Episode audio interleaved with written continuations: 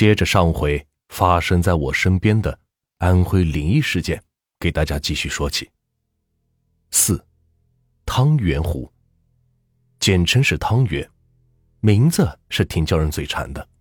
不过这里发生的事，就不让人那么自在了。汤圆在我家北边的七八百米，离另外一个村是比较近，是我每次上街去市里的必经之地。我只限于白天会从这里经过。此处原来是一条小沟，不知道是哪年哪月积累的冤魂，以至于我们这儿的每个人都知道这里的事情。我们村附近的村上有一个姓胡的，五十多岁，他的事儿我们是都信了。大概有十几年了吧，那天是他的忌日，不过当时他可不知道。天是刚下过雨，他中午在亲戚家喝过酒，醒酒半天后，一直到天黑才开始回家，结果一夜都没有到家。天亮后，家人去寻找他，发现他竟然趴在那条小沟里，脸是深深的陷入了泥中，死了。但是沟里的水没有半指深，很显然是有人在后面按着他。现场脚印是无数，明显是有过打斗的痕迹。后来经过验证，那些脚印完全是出自一个人，就是死者自己。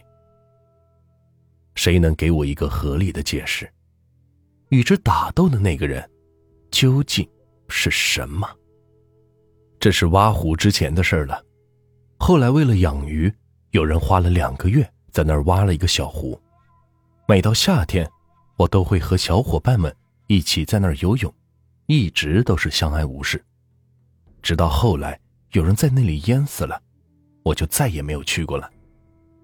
这人死的蹊跷，和他一起去的有四个人，结果大家游完了，竟然都忘记有他，就回家了。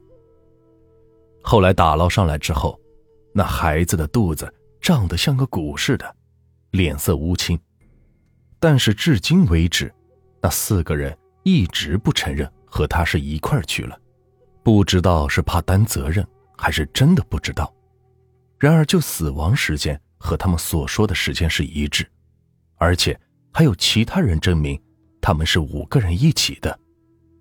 或许这只是一个意外，但下面的一个例子可信度至少有百分之八十。这是我们村的一个很老实的人。亲口告诉我的，是他的亲身经历。据说有一次，是在二零零四年夜里，他骑摩托车从那儿经过，刚好到了汤原地界，摩托车电全熄灭了。他修了一会儿没修好，心想一会儿就到家了，干脆就直接推回去吧。黄黄的月亮，微冷的风，远处晃动的小树。湖里不住的蛙鸣，都使得他头皮发麻。他明知道这里的情况，心里不止一次的提醒自己不要四处乱看，但最终还是没有忍住。这一看，让他是后悔一生。波光粼粼的水面上，放着两张八仙桌，桌旁是坐满了人，男女老少，觥筹交错，正在畅饮。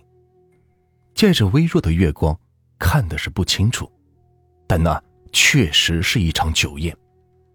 他顾不得多想，推起车就跑了起来。但是奇怪的是，刚过了汤圆，车灯全亮，很容易就发动起来了。他骑上车，头也不回的飞奔回家，全身汗湿，犹如雨淋。五，无头人。鬼上身是经常被说起的事，这里发生的是不胜枚举。我们村东头有个妇女会给人治鬼上身，具体做法我是不知晓，只是其中有一个镜头，我一辈子也忘不了，也理解不了。一根普通的钢针，在没有任何外力支撑的情况下，在一个普通的瓷碗的碗沿上，自己是转个不停。觉得是挺吓人的。我要说的这个故事，跟鬼上身有关。我们村有个才娶了两三年的媳妇儿，名叫小凤，当年是刚生了第一胎，体质很弱。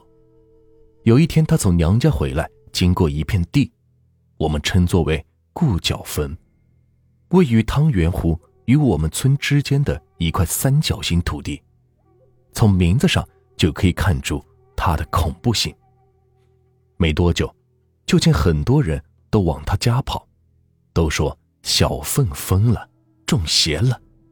好事的我到的时候，见他是脸色惨白，躺在地上抖动，嘴里是咕噜咕噜的说着很多话，听起来都是莫名其妙。当时正是有三个人正摁住他的胳膊和腿，他婆婆在他头的方向烧着纸钱。有人给他边掐人中边骂着脏话。村东头那个妇女在做法，大概是半个小时，她眼一白就软了下去，一会儿就又苏醒了。后来经她说，她当时正走着，发现前面有人在向她招手，她以为是熟人，就向前走去，迎着太阳开始没有看清楚，走近了才发现，那个人。竟然没有头，两手过肩乱摆，像是在打招呼，腔子里是血流汩汩，白衬衫沾满了往下流的鲜血，他立即就晕了过去。后来我们村的人经过那儿，把他给抬回家的。然而至今，这个无头鬼是谁，也是无人知晓。六，替身。挨着村东头北角。原本是一块平地，八十年代建起了一座砖窑厂，几年下来被挖出一个广阔的水塘，成了我们这些孩子夏天洗澡游泳的好去处。去年打电话回家时，家人告诉我，那水塘里又淹死了人了，是一个小孩。事情是这样的，三个十来岁的孩子放学后相约去洗澡。其中一个半路被父母叫回了家，结果刚回到家二十分钟，就听到有人喊：“有人落水了。”到的时候看到两个小孩躺在了岸边，其中一个孩子的母亲是抱着孩子哭着坐着，这个孩子头歪向一边，从此是天人相隔；而另一个孩子的母亲正要同样抱起时，被父亲扇了个耳光。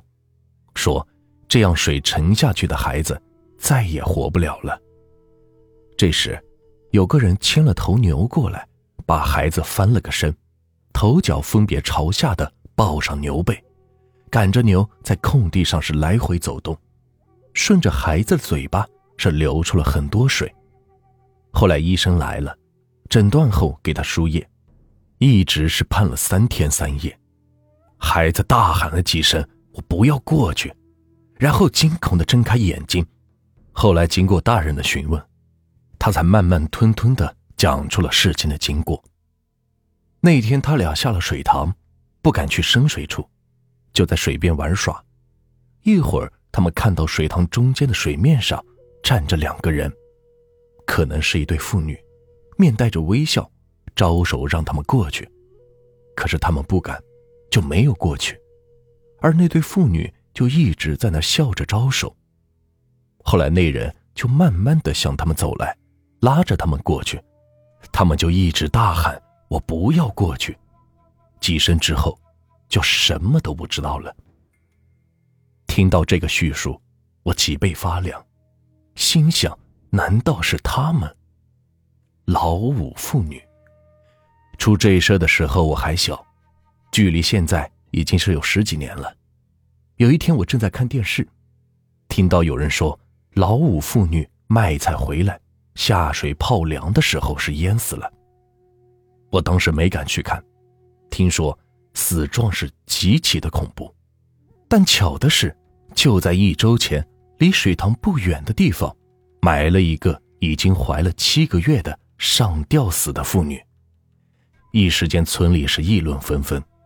都说是冤魂找替身，于是我们再没敢去那儿游泳。